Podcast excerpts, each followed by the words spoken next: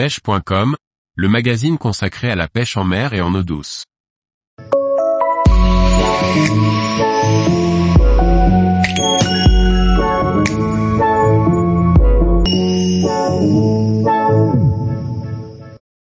Acquérir un carlet en Charente-Maritime, un rêve encore possible.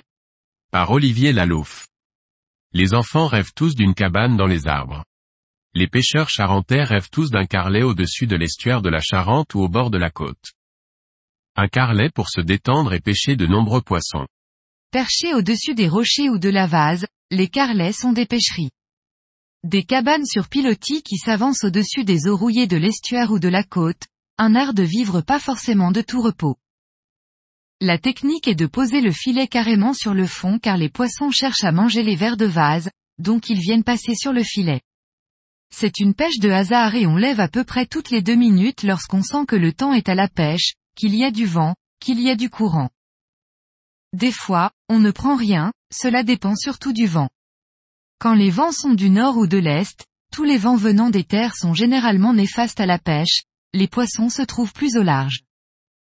La pêche de nuit est possible et souvent, voire tout le temps, on pêche mieux de nuit que de jour.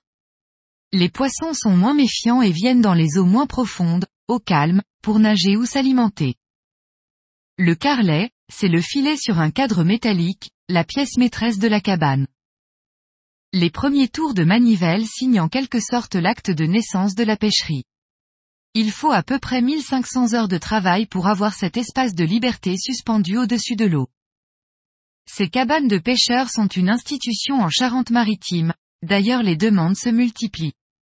Chaque année, des emplacements sont en cours d'attribution, pour acheter ou rénover un carlet, mais il n'y a plus d'emplacement pour en construire de nouveaux. Acquérir un carlet est encore possible, il y a 11 emplacements à acquérir en cette année 2023 en Charente-Maritime. Les pêcheurs qui arrivent à la retraite de la pêche les cèdent et les pontons sont à vendre. Ces cabanes de bois sur pilotis cherchent de nouveaux propriétaires et pas seulement des pêcheurs. Des communes, des particuliers ou encore des associations en possèdent. Ces carlets, classés depuis de nombreuses années au patrimoine culturel de la Charente-Maritime, font la richesse du littoral. Cette technique de pêche datant du XVIIIe siècle. Des cabanes colorées qui donnent une touche de couleur à cette mer un peu brune ou grise.